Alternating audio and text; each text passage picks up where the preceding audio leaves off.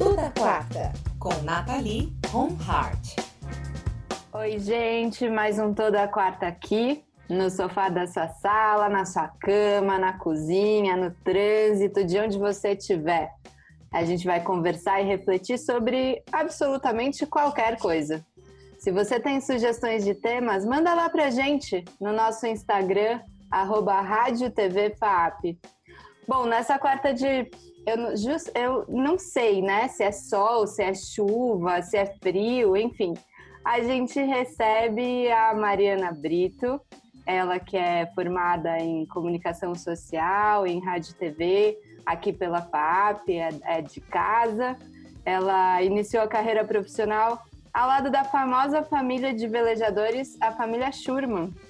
Atuou 10 anos como executiva responsável pelo atendimento da Schurman Corporate, empresa do grupo Schurman, prestando um serviço de qualidade no atendimento para empresas nacionais e multinacionais dos mais variados segmentos.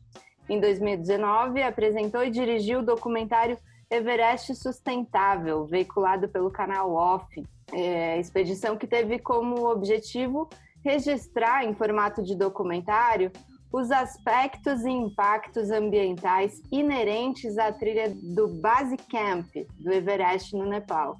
O documentário teve imagens inéditas do lixo deixado na trilha, como também entrevistas e imagens dos responsáveis pela coleta do lixo na montanha, além de encontrar pessoas que fazem a diferença nessa região tão inóspita. Oi, Mari, obrigada. Ô, Nath, obrigada. Obrigada a vocês pelo convite, obrigada a TV FAP, obrigada a todos vocês que estão aí nessa tarde que a gente não sabe se é chuvosa, se é de frio, mas muito legal por estar aqui para poder compartilhar um pouquinho da minha história com vocês. Ah, muito bom ter você com a gente também. Mari, então eu queria que você começasse contando pra gente como que foi esse seu encontro, né, com a família Schurman. Uhum. Como, como, você saiu da FAP, se formou e aí encontrou a, a, e foi trabalhar com eles. Como foi isso? Então, Nath, foi, na verdade, até eu, eu, falo que toda a minha carreira profissional até hoje, eu sou muito grata à FAP, né? Assim, acho que a faculdade, ela me proporcionou é, uma experiência dentro de um trabalho da faculdade que me levou a seguir os meus sonhos e chegar até hoje onde todos esses, esses projetos que eu realizei. Com a família Schurman, é, tive um projeto, acho que muitos aí, não sei se estão assistindo, já teve com o tom dela, de apresentar um, um programa de rádio. E eu tive, eu levei um projeto que era um, é, levar aventura para o rádio, né? Como contar as grandes expedições. E aí eu levei o tema de vela. Eu queria contar uma expedição de vela feita pela família Schumann, que eu já era super fã, já tinha lido todos os livros, tinha visto os documentários na época né, no Fantástico.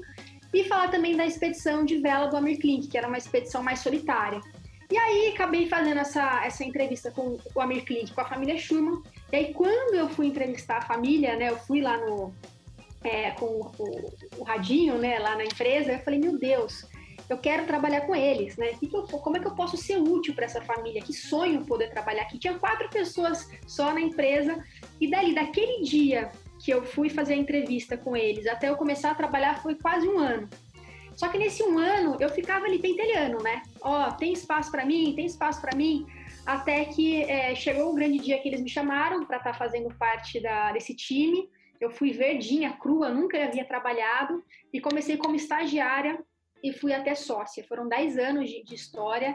É, e foi engraçado assim, porque eu formada em rádio e televisão, imaginei o quê? Que eu fosse trabalhar com conteúdo de, de, audiovisual de aventura, que eu fosse embarcar no barco. eu fiz aula de vela, aula de mergulho.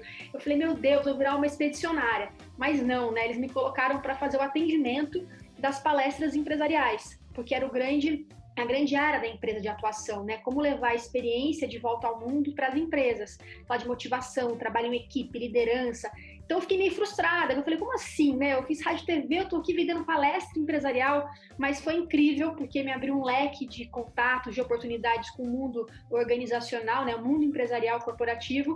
E depois, só logo depois, depois de muito tempo, eu fui ter o contato mesmo atuando aí com direção e produção executiva em projetos de audiovisual. Legal. Mário, eu tava pensando, né, ouvindo você falar, e aí eu queria voltar lá para pro, pro, pro ano que você entrou na FAP e, e aí depois, né, pensar um pouco nesse ano que você saiu e nesse seu desejo de trabalhar com eles.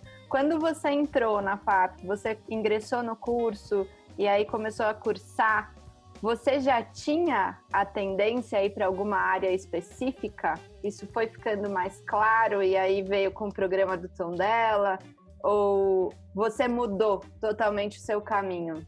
Então, Nath, quando eu sabia que eu queria trabalhar com comunicação, né? Aí quando eu li sobre o curso de rádio e TV, eu falei, caramba, eu quero isso daqui. Só que eu não sabia muito exatamente em que área atuar, né? Porque eu também sempre gostei muito da área de jornalismo, eu sempre quis também ficar na frente das câmeras. Eu tinha a Glenda, tem até hoje a Glenda que eu falo, nossa, eu quero ser a Glenda, quero ser, né, tá na frente falando de esportes. Também tive uma infância e uma adolescência voltada a esporte, né? Sempre praticando tênis, fui morar fora. Eu brinco que eu sou uma atleta, uma atleta frustrada. Ah, então eu vou, vou trabalhar com esporte de outra maneira. E aí com rádio e TV, eu sempre quis ir para o segmento de esporte barra aventura, mas o esporte sempre foi prioritário. Tanto que eu tive é, também, além do tom dela, tinha um programa na, na TV FAP que eu apresentava, sempre levava essas ideias, mas sempre para esporte e aventura. A aventura caiu no meu colo com a família Schurman. Eu falei, opa, tem um segmento aí legal para poder explorar, que são essas expedições, essa produção de conteúdo é, o que o off faz hoje, né? Muito bem feito, mas naquela época fazendo com os expedicionários, fazendo só para vela, depois a gente começou a fazer só para montanha. Aí eu fui sócia da Eco Talentos, que a gente começou a captar recursos para projetos de aventura em geral. Então é por isso que eu fiquei mais focada mais na, na, no segmento de aventura. Mas tudo isso foi me abriu o leque durante a faculdade mesmo, que eu falei, opa, tá aí, eu quero, quero uhum. seguir nessa área. Então você sempre pensou em trabalhar também com a realidade, né? O audiovisual é, real e não tão com a ficção, né? Não. É, uhum. É, você foi até para a área do documentário agora. Isso. E, e, e, como que é pensar o audiovisual e registrar é, a vida que tá lá, né? A vida que existe, que não é uma ficção.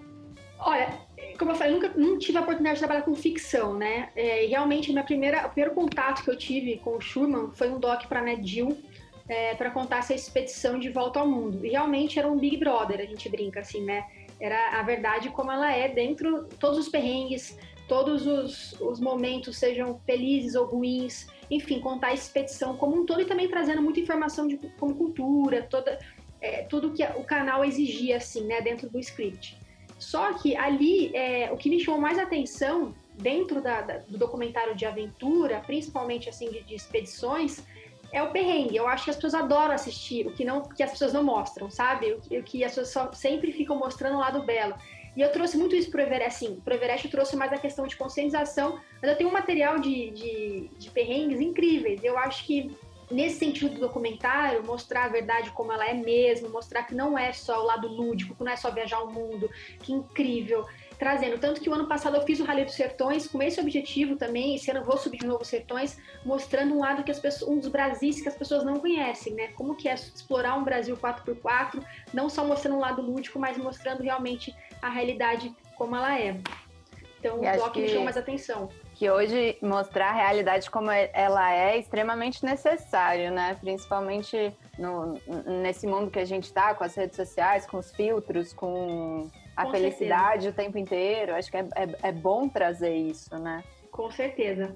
Aí, indo um pouquinho para o Doc, primeiro, né, queria que você falasse como foi né, essa sua relação com o documentário, o que, que você fez, eu sei que você dirigiu, é, você estava lá na frente das câmeras também. É, como foi isso? É, desde a pré-produção, passando pela própria produção? Nossa, Nath, o Everest foi o maior desafio da minha carreira até hoje. É, depois do Schumann, só fazendo um rápido retrospecto, eu fui trabalhar com marketing esportivo, né? Tive uma proposta para assumir a área comercial de uma empresa, uma agência, atendendo contas nacionais internacionais voltada a esporte. Aí eu tirei, eu sempre, sempre quis ir pro Everest fazer a trilha do Base Camp. Desde a época eu estava com a família Schumann, eu fiquei encantada com o Everest, não só por ser a maior montanha do mundo, tudo, mas para você chegar até ela, você precisa fazer uma trilha que é a maior trilha do planeta, é a mais desafiadora, é a mais alta, é a que é a mais perrengue. E eu me preparei para isso. Só que até então era para ser uma viagem de férias. Eu falei, bom, vou tirar férias em outubro, é uma boa época para estar tá explorando essa região.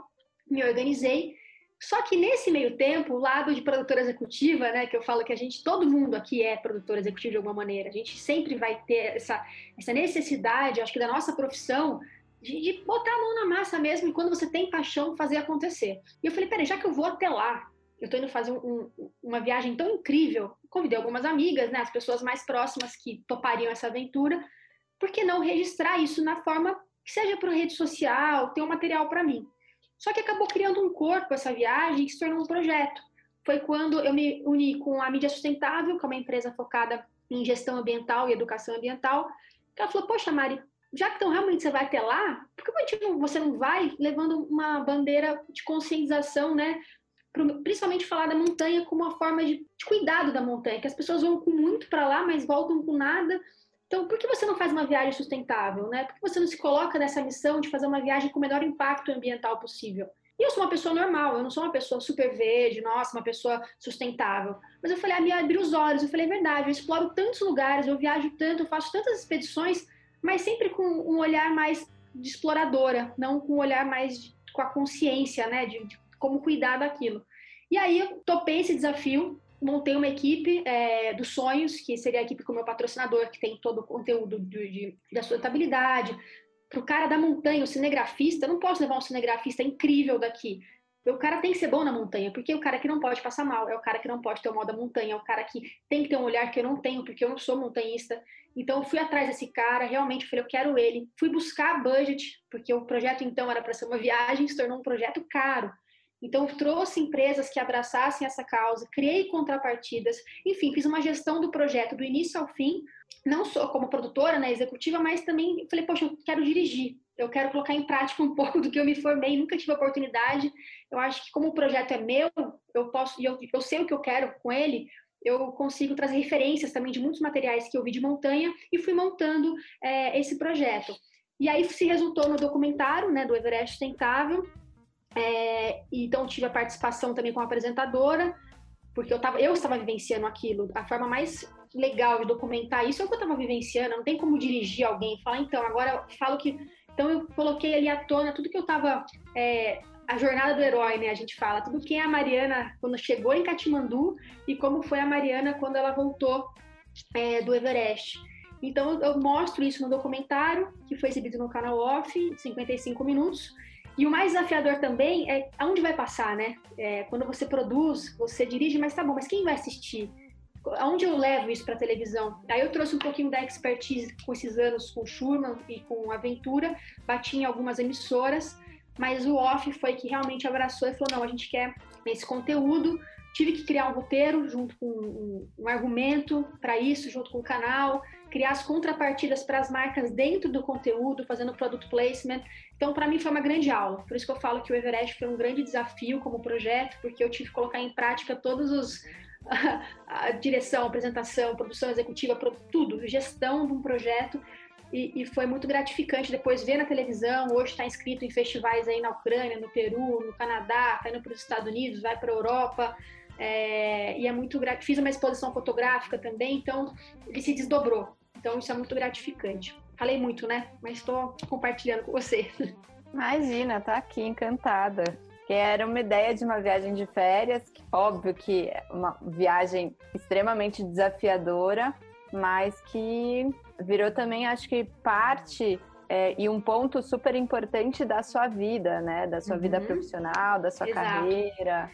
Eu brinco, Nath, eu falo assim, né? Que eu descobri na aventura uma forma de viver e trabalhar, né? Que as pessoas falam assim, nossa, Mari, seu trabalho é dos sonhos. Mas eu fiz com que ele se tornasse dos sonhos, sabe? Eu consegui unir a paixão, é, enfim, por, de novo, né? Por esporte e aventura, mas uma forma de viver e trabalhar não só produ na, produzindo conteúdo, mas você, eu falo assim, que hoje para você ser um profissional da nossa área, você tem que executar várias funções. Não adianta você se fechar e falar, eu só faço isso, eu só faço aquilo.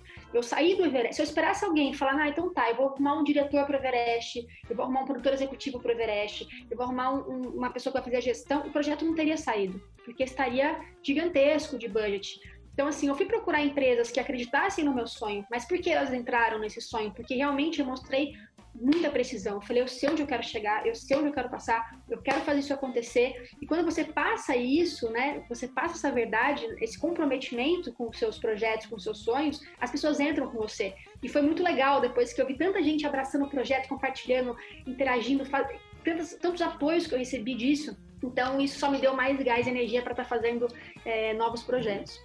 É, eu acho muito interessante isso, porque você fez tudo, né? É, é seu filho, assim, é seu. É, é. Então você estava lá na pré-produção, você foi, você foi, apresentou, dirigiu, é, fez planilha, foi produtora, passou pelos perrengues.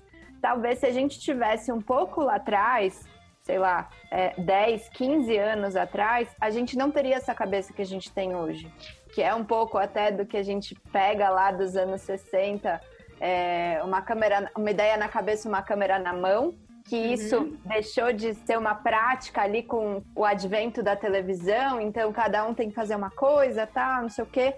E agora com as redes sociais, com, as, é, com o barateamento é, das, dos acessórios e de câmera até, tudo ficou mais fácil. A gente pode fazer um programa com um computador e uma câmera Exatamente. E todo mundo virou produtor de conteúdo. O que eu recebo, Nath, de mensagens é...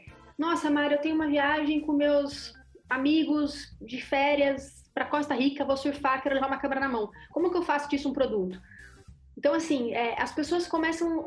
Eu falo, mas peraí, isso não, não precisa virar um, um produto. Você já tem a sua ideia na cabeça, sabe? Realmente, eu acho que hoje ficou muito. Até as câmeras pequenas, né? A GoPro, hoje tem o acesso que você tem, você consegue produzir é, bom conteúdo, né? Com boas imagens. Só que falta essa, essa força de vontade. Eu acho que das pessoas mais assim, ah, já gravei o vídeo, fiz a foto. Não. Acho que tem que escrever um projeto, tem que, se você quer né, seguir nessa área, tem que acreditar, sabe? Eu acho que o primeiro passo é acreditar no seu projeto, com muita paixão. Depois você fizer, colocar isso dentro de um PowerPoint, de uma apresentação. As pessoas precisam enxergar, não é o que está na sua cabeça, as pessoas enxergar o que é o seu projeto. Depois, como capitalizar isso? Então, você criar estratégias de captação, estratégias comerciais depois os benefícios que as marcas elas podem ter com o seu projeto, né? Se é dentro de, de do conteúdo, se é, enfim, você tem um milhão de, de entregas para as marcas. E depois quem vai assistir, quem compra isso, né? Que mídia que vai estar tá passando isso. Então são estratégias que andam juntas, mas que dá muito trabalho, dá muito trabalho. Mas, de novo, para nossa área, quem está assistindo a gente aqui, quem está nesse, nesse curso, realmente é, pretende trabalhar com, com, qualquer tipo de projeto, né, sua aventura esporte, tem que saber que tem que ser multitarefa, tem que saber executar é, é, em todas, todas as áreas. Tem, porque senão fica muito caro hoje em dia. E aí fica inviável. E também saber, saber negociar o seu produto, né? Então não adianta nada falar, tá bom, sou diretora de documentário, nunca fiz um documentário, aí chegar lá a pessoa. É, eu tive várias reuniões com outras emissoras, eles queriam meu produto assim. Então, tá, mas a gente compra seu produto, mas você só vai ser uma contratada. Eu falei, não, eu não quero ser contratada para dirigir, eu quero, eu quero eu quero ter poder de decisão, eu quero estar tá botando a mão na massa de uma forma assim, 360 no meu projeto. Eu quero trabalhar ali, porque eu não vejo só como um programa, eu vejo ele como um produto, né? Então, eu estou dando palestras, fazendo esses bate-papos né, com escolas, com empresas. A gente está fazendo agora o um manual de comportamento na montanha responsável, que vai ser disponibilizado para todas as agências que exploram essa região no Nepal, é, internacional e aqui também no Brasil. A exposição fotográfica com cunho social, então todas as fotos foram revertidas o valor para um orfanato no Nepal. Então já compramos material escolar, uniforme, estamos construindo um segundo teto de um piso para adotar mais crianças. É, o livro. Então, assim, eu acho que não é só, acho que você pode extrair muitas coisas. Se eu perdesse esse, essa, essa liderança do meu projeto, eu não poderia fazer nada disso. Ele seria simplesmente mais um produto para televisão, entendeu? Eu acho que hoje a gente tem que trabalhar com tudo, não só com, com essa visão. Com certeza. E como foi trazer esse lado da sustentabilidade? É, o que teve de diferente? Como, como a sua cabeça atuou nisso também? Então, Nath, a sustentabilidade para mim sempre foi um tema X, assim, né? Eu entendia, mas no fundo eu não entendia nada. Então, assim, tá, é bonito falar que você é sustentável, que você tem uma bandeira verde no projeto, mas e aí? Então, o que, que é, o meu desafio não foi só fazer uma viagem ambiental, mas sim criar um diagnóstico de como seria o consumo consciente e o descarte adequado. Então, é, o que, que eu aprendi com isso? Né? Eu junto, eu fui um, um ambientalista comigo na viagem, eu tive praticamente todas as informações foram vindas, foram mais específicas dele, né? Ele que estudou a região, ele que trouxe as questões socioambientais para o projeto, mas a gente trouxe um balanço socioambiental positivo, comparado à média mundial de consumo de água, energia e resíduo de mais de 95% de, de consumo consciente. Isso foi incrível. Por que a gente fez isso? É, para levantar uma bandeira para futuros alpinistas, futuros trekkers, futuros é, exploradores daquela região, de fazer uma viagem mais sustentável. mas não só na montanha, mas nesse mundo da aventura, porque as pessoas, de novo, elas exploram muito, né? É muito fácil você pegar um carro, fazer uma viagem de Land Rover, vou fazer uma viagem de, enfim, né, um 4x4 e, e queimar diesel, queimar gasolina, né, queimar combustão. E aí, como é que eu equalizo isso, né? Plantando árvore? Não, é fazendo um diagnóstico? Eu não tinha essa noção. Então, como eu trabalhei em algumas expedições e vi que é muito fácil você simplesmente botar uma mochila nas costas e sair, ou fazer uma viagem, mas como você ficar em, em, paz com o meio ambiente. Então é isso que eu tentei, que a gente tenta né, evoluir, tá trazendo esse, esse projeto, é, trazendo mais essa conscientização para inspirar futuros projetos a terem também. Então hoje o que a gente está ainda em falta, em débito com o meio ambiente, é plantar 47 árvores, que a gente não conseguiu plantar ainda devido à pandemia, para chamar os nossos parceiros, porque de resto a gente realmente conseguiu fazer uma viagem assim, bem sustentável mesmo. E isso está faltando hoje, né? É... Bastante. É, trazer essa conscientização, sabe? Falar mais do, do, do meio ambiente, mas não só falar, fazer. Só dando um exemplo de novo dessa região do Nepal, é uma região que recebe mais de 32 mil turistas ano, né? Sendo que 8 mil tentam cume. As pessoas vão com muito mesmo para a montanha, elas vão com mantimentos, elas vão prontas para a guerra, mas elas, a estrutura lá é precária, assim, de descarte. Então elas acabam voltando com quase nada. Então o descarte lá é feito no chão mesmo, assim, é um verdadeiro chão. Isso que eu só mostrei até o acampamento base, porque de lá para o cume você já tem um cemitério a céu aberto, você tem garrafas de oxigênio. Então, só que isso as pessoas não trazem de volta. Primeiro por causa do peso, você está falando de uma aclimatação acima de 5 mil metros, então cada caneta conta para você trazer. Eu tive o início né, de, lá de edema também pulmonar, é, é terrível. E então as pessoas voltam também cansadas, as pessoas não, sabe, elas querem completar o cume, querem, querem chegar no, no eu estou generalizando, mas não, tem pessoas também que estão trazendo de volta, tem projetos que estão é, se mobilizando lá na montanha para trazer essa conscientização mesmo para futuros alpinistas e futuros exploradores. E como foi essa experiência pessoal? Né? É óbvio que você tinha que pensar no, no, no produto, mas antes de qualquer coisa era um projeto seu, né? Era. Como foi isso? Nossa, Nath, foi uma experiência, eu falo assim, resiliência para mim a palavra desse projeto foi total. É, superação, eu acho que quando você imagina algo no papel, né? E quando você tá ali, você se supera o tempo todo. Porque eu não tô falando de uma viagem para as Maldivas, um hotel cinco estrelas, que tá maravilhoso, a gente tá tomando sol, curtindo praia. Falando de um lugar inóspito, zero infraestrutura, sete dias, é, sete até mais, sem tomar banho, não preciso dar detalhes aqui, sem banheiro, sem banho, é, e é o que pega a altitude, né? Porque por mais que você se prepara, é uma roleta russa, a gente não sabe como é que o seu corpo vai agir à altitude.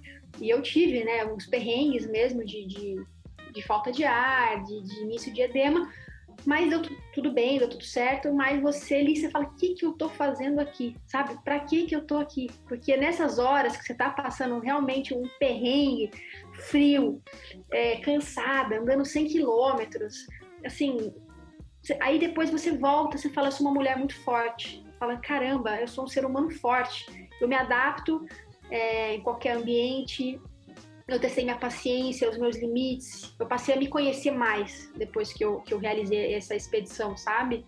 E principalmente a resiliência.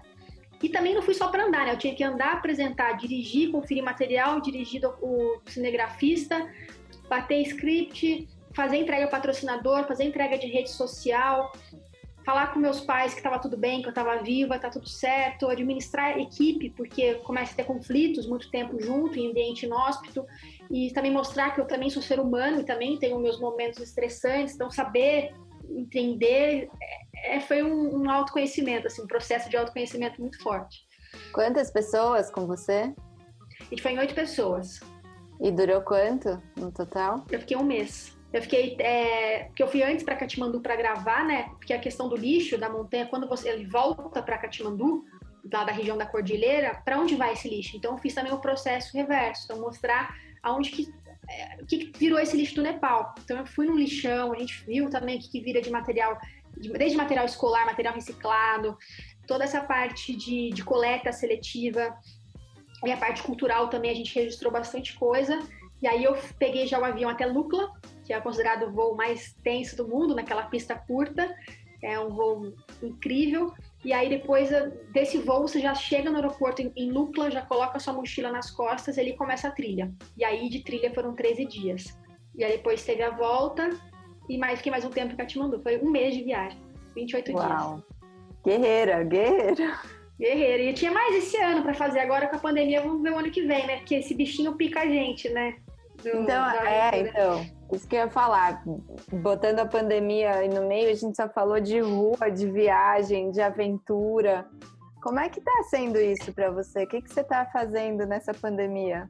Nossa, Nath, assim, me pegou de surpresa, porque é, eu tenho, assim, eu tenho um lado empresária, né? Um lado de captação, de produção de conteúdo, desenvolvimento de projetos, e tem um lado Marina Apresentadora. Lá da Marina Apresentadora, todos foram cancelados, porque ia cobrir a Fórmula E, né, de carros elétricos com a Jaguar, é, nove etapas no mundo. Então, até setembro desse ano, desde janeiro, uma viagem por mês, estava todo, todo minha, meu calendário estava tomado, foi cancelado. E a parte de projetos especiais, ainda estou fazendo bastante consultoria, mas ainda muitos projetos foram adiados para o ano que vem.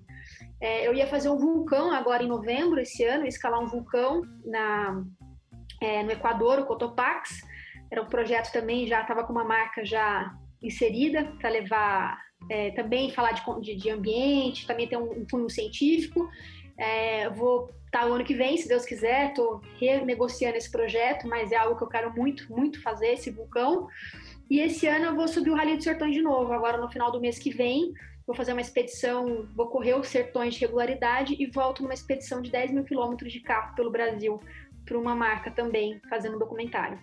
Uhum. Esses são os projetos agora desse ano. E aí, o ano que vem, espero que tudo comece a voltar, né, ao, ao já ao, norm, ao novo normal, para que consiga estar tá fazendo novas viagens, novas expedições, porque esse ano, esse ano não deu. Esse ano teve que alterar um monte de coisa, né? Muito. O calendário inteiro foi pro ano que vem. E, Mas assim, reinventar, né, Nath? Aquela história, né? Assim, primeiro momento eu fiquei super preocupada. Eu falei, meu Deus, por que eu faço isso, né? Por que eu não tô numa empresa? Por que eu não tô tranquila? Por que eu não tô com o meu décimo terceiro em dia, é, férias? É, sabe o que a gente começa a pensar? É, porque não... você fala, meu Deus, o que eu escolhi parece que é o caminho mais difícil. Mas aí volta aquele lado da paixão, aquele lado que não é só eu, todo mundo tá passando, né? É um momento bem delicado. E você saber é, se reinventar, se reorganizar, e, então eu tô nesse momento ainda, porque eu, eu, hoje eu sou autônoma, né? Eu tenho esse, esses projetos, eu toco esses projetos. Então deu, bateu esse desespero, não, não vou, nunca vou mentir aqui para vocês. Mas ao mesmo tempo eu falo, puxa, mas tanta coisa legal que tá por vir, sabe? Tanta coisa que ainda dá para fazer, que aí você tira aquela energia e, e comecei a, de novo, fazer todo esse movimento e as coisas estão andando, graças a Deus. Pensando então nessa reinvenção que a pandemia trouxe, o que, que você acha que por onde a comunicação, a comunicação teve que se reinventar como um todo, né? E para você, quais foram os fatores principais? É, quais foram as mudanças mais relevantes que a comunicação teve e foi obrigada a passar por conta da pandemia? Eu acho que a necessidade de fazer uma boa comunicação hoje, porque as pessoas estão mais exigentes. Acho que isso, com a pandemia, ela, as pessoas hoje estão se conectando de uma forma diferente. Então, tá aí as lives para provar tudo isso. Acho que a live veio e mudou até o comportamento hoje dos consumidores, né, de produção de conteúdo. Acho que isso está vindo de uma cadeia que estão várias coisas envolvidas, mas eu acho que os, a principal mudança hoje da comunicação é como ela, como ela se comunica de uma forma mais informativa, de uma forma mais precisa, porque as pessoas estão mais exigentes, não tem muito tempo para blá blá blá. E eu senti isso muito também na forma, é, minha experiência, tá? Na forma de consumo mesmo. Hoje, como que as marcas elas humanizam é, essas, é, a forma de se comunicar para ter mais alcance na parte de vendas. Hoje, é, você tem que fazer uma venda, hoje é muito difícil, assim, é, você tem que ser muito preciso, muito humano, a forma de vender essa experiência, e isso da comunicação está por trás. Então, a comunicação ela teve que se reinventar nessa pandemia, sim, para estar tá atraindo cada vez mais consumidores. É, e pensando nisso, acho que você já falou um pouco, mas é, eu queria que você falasse um pouco mais, já que né, você, você é da casa, e a gente está com alguns alunos aqui com a gente. Legal. É, o que, que você acredita que é fundamental para um profissional de comunicação hoje? É claro que você já falou das coisas dele ser completo, dele ter que estar tá pronto, uhum. mas se você tivesse que destacar é um profissional de comunicação, um profissional de comunicação que trabalha com TV, com cinema, com documentário, está tudo ali, né, junto. Tudo. Acho que tem várias coisas, tá, Nath? Uma, assim, eu acho que, de novo, eu sempre bato na tecla da paixão. Eu acho que não só o profissional de comunicação, mas que é profissional tem que ter muita paixão, é, ter muito claro o que ele quer. Eu acho que hoje você, na comunicação, agora trazendo um pouco para o nosso curso, né?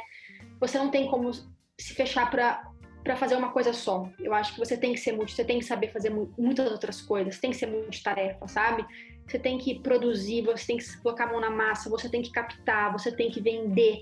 Mas, de novo, hoje, agora, é, acho que veio uma palavra na minha cabeça: tem que ser um bom vendedor. Porque comunicar, para você ser um bom vendedor, você tem que saber comunicar muito bem. Mas eu acho que você tem que ser um bom vendedor. Mas não é quando eu falo vender, é vender sonhos, é vender a sua verdade, é vender seus projetos, é vender a, o seu trabalho de uma forma, óbvio, com ética, né? Aí entra outras coisas, mas eu acho que você ter muita paixão, ser um bom comunicador, um bom vendedor e ter ser multitarefa, não se fechar uma coisa só, porque o seu diferencial é saber saber sambar, né, conforme dançar conforme a música. Então a gente tem nessa profissão a gente tem que saber dançar muito conforme a música que está tocando, para você se destacar, senão você vai ser só mais um. Exatamente, eu acho mais que um. Quantas Quantas pessoas fizeram o Everest Base Camp? Muitas pessoas fizeram, muitas, Nath, muitas. Mas quantas fizeram, poxa, com o recurso que eu tive, com né, o documentário que foi, eu não sei. Por quê? Porque realmente eu tive que sambar de vé, tive que fazer muita coisa para que isso acontecesse. Não tive que me fechar numa, numa linha só, num segmento só. É, eu acho que você falou três palavras aí, né? Paixão, comunicação e, e, e o lance da venda. Que na verdade é vender através da comunicação a sua paixão. Acho que tá tudo junto. Tudo e, junto. E o que eu acho que às vezes nós, enquanto comunicadores, a gente esquece, porque a gente é muito criativo, né? a gente cria, a gente tem ideias e a gente acha que essas ideias elas não podem ser rentáveis. Elas, uhum. ah, imagina, não, mas como eu vou vender isso? É uma coisa tão pequena, mas é do pequeno que a gente exatamente, cresce, né? E sonhar grande, sonhar pequeno, como diz o Walt Disney, eu adoro essa frase, dá o mesmo trabalho. É difícil, né? A gente se frustra também. Lógico que às vezes a gente quer, nossa, meu Deus, e não é fácil. O caminho, a jornada é difícil, a gente sabe, mas é que a gente aprende nessa jornada. Igual eu falo, eu uso muito a, a analogia da montanha, né? Para chegar lá, eu contemplativa, mas para você passar por tudo isso, aí que são os aprendizados, né? E, e, no profissional também é assim, é para a gente estar tá alcançando os nossos sonhos, a gente tem que saber lidar com essas adversidades, saber lidar com, com essas dificuldades que vai nos fortalecendo. Uhum. Ó, tem uma pergunta aqui do CG, Ó, o CG está perguntando, é, o, o, documentário ele foi para o off, né? Mas os, os projetos geralmente eles saem com exibição fechada para a TV. Já sai com é, os projetos dela, isso, é, saiu com exibição fechada pro, pro off. Eu tenho um contrato de um ano aí com eles de, de exclusividade e aí o ano que vem eu já vou estar tá, vai estar tá numa outra plataforma streaming também para estar tá assistindo. Mas quem não assistiu é, essa, esse documentário está no Globosat Play disponível eu também posso depois mandar aqui o link para alguém quem não, quem não assina o Globosat Play, o link e a senha que pode assistir também. Eu deixo Opa, ele disponível para os alunos da FAP. Boa, bacana. É... E Mari, esse foi, né, como a gente falou, um dos principais projetos que você fez. E, e quais são os próximos? Eu odeio fazer essa pergunta porque parece, né? Casou, alguém casa, e aí vai perguntar, ah, mas vai ter filho? Aí tem o primeiro, vai, quando vem o segundo? É, é isso mesmo. Se Não, tem mas... paixão, se tem paixão e criatividade, deve ter um monte de, de filhotinho aí tentando aparecer já. Não, Nath, é... então o próximo seria é o vulcão, seria para esse ano, mas provavelmente, não vai acontecer esse ano, provavelmente vai ser em 2021, ainda não sei quando, porque eu tenho que me reorganizar agora.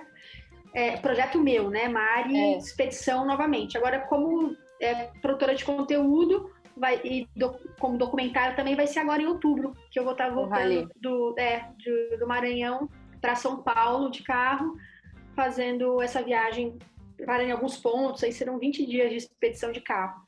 Mas o vulcão é seu, você que. É, o vulcão, o projeto é, um, é uma continuação do Everest, mas agora vai ser no vulcão. São cinco vulcões, na verdade, né, que vou estar escalando, mas o principal deles é o Cotopaxi, que está acima de 5 mil metros no Equador. E tá.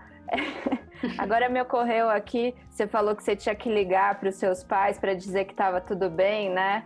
E como é que fica o coração deles? Ai, a mãe fica de joelho em frente à santa, desde que eu chego até eu voltar, ela fica desesperada. Já, meu pai acostumou. Meu pai, ele, ele acha o máximo, mas fica preocupado, obviamente, né, pai? Mas a minha mãe ainda fica, ai, minha flor, pelo amor de Deus, pra que se inventar moda? De, tá lá o Everest, deixa a montanha quieta, agora deixa o vulcão quieto.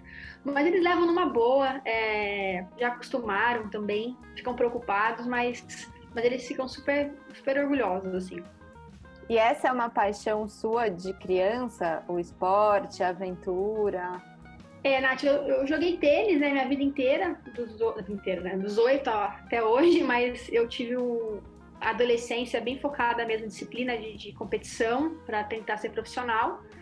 E aí acabei não indo, fui estudar, né, virar gente, a gente foi, virar gente assim, digo assim, né, vamos pegar uma profissão, porque atleta é muito difícil e eu sou apaixonada, apaixonada por esporte, assim, sou, eu sou, por mim eu trabalho só com esporte, com gestão de carreira de atleta, de captação, é uma, algo que eu tenho muita vontade ainda de estar tá fazendo de novo.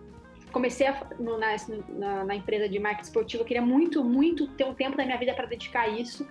Eu sou apaixonada e aí a aventura ela entrou mais. Sempre gostei também de viajar, de estar tá fazendo aventura, mas de uma forma profissional foi mais com o Schurman. Eles que me, me deram uma injeção de, de ânimo assim para isso.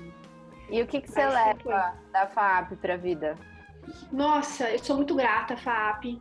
Eu acho que, acho que qualquer instituição assim, né? Quando você tem a oportunidade de estar estudando, de estar tendo contato com tanto conhecimento, a gente tem que abraçar essa oportunidade. Hoje eu vejo com outros olhos, né? Com 32, eu tinha a faculdade, tinha 18, então eu falo, nossa, se pudesse voltar atrás, seria aproveitado tanto, mas tanto, assim, tudo que a FAP pode, as cabeças, vocês professores, tanta gente incrível, que eu poderia ter feito tanta pergunta, ter agarrado, você não quero desgrudar, mas naquela época é diferente. Então, é, hoje eu tenho muita gratidão por todos os ensinamentos que eu tive, as lições, e a oportunidade de contato. Eu acho que a FAP é uma, uma escola muito respeitada. As pessoas que estão aí são pessoas que, assim, se a gente pudesse conectar, ter ideias, firmar parcerias, são, são pessoas que ali podem, enfim, fazer coisas incríveis. E eu tive esse, esse gancho quando eu estava, graças a Deus que eu tive na faculdade. Então, se não fosse a FAP, eu não, não sei o que eu seria hoje, assim, estaria fazendo, de verdade. Eu falo que foi por causa de um, um projeto de faculdade eu decidi o que eu queria ser na minha vida, sabe? Então, que bom que eu tive, tive essa oportunidade. Mas eu adoraria sentar um dia de novo. Eu falo, morro saudade da faculdade, sentar e ter aula de novo, aula, aula, aprender, aprender, aprender, aprender. Ué, vai lá, só visitar. Eu vou visitar. Quando voltar, eu posso ter uma aula lá de vocês, de novo? Óbvio. Ai, que delícia. E sabe Ai, que eu fui assim também, né? Por conta de um projeto lá do quarto, quinto semestre, eu fiz um documentário sobre religião. E aí isso me levou para o mestrado de mídia e religião e aí fui dar aula sobre comunicação e religião na FAP. Então foi um documentário também que e virou a chave. É, é por isso que eu falo, né? Galera, alunos, é, aproveitem os seus trabalhos. Isso vira Muito. portfólio sim. Muito, né? gente, assim. E eu acho que o conhecimento dos professores, assim, às vezes a gente tá lá, porque na minha época, a gente não tinha um iPhone, assim, me formei em 2010. O primeiro iPhone, quando surgiu, eu tava na faculdade. Então, tipo, eu não tinha um iPhone. Eu tinha, sei lá, um outro celular, um BlackBerry. Então, você não tinha. Acho que hoje é diferente na aula, como as pessoas devem ficar. Porque eu já sou viciada em celular, imagina. Eu não sei se eu conseguiria, talvez, ficar na aula tão, sabe, sem ficar olhando. É difícil. Então, né, eu acho que eu fui mais privilegiada nesse, nesse momento, porque não tinha tudo que tem, não tinha Instagram, não tinha essas coisas, sabe? Tinha o um Facebook. Então, eu acho que hoje é mais difícil, né? As pessoas devem estar para se prender aula. E eu falo, pelo amor de Deus, se eu pudesse voltar atrás, é... putz, quanta coisa eu queria ter, sabe, absorvido mais e mais e mais, porque faz, a gente sente falta. A gente sente falta. Total. A gente não mandava WhatsApp para o amiguinho, a gente mandava bilhetinho escrito, né? Não, muito, não tinha isso, assim, eu fui, o iPhone surgiu, eu tava me formando, então hoje deve ser muito diferente, eu queria assistir uma aula para ver como é que é.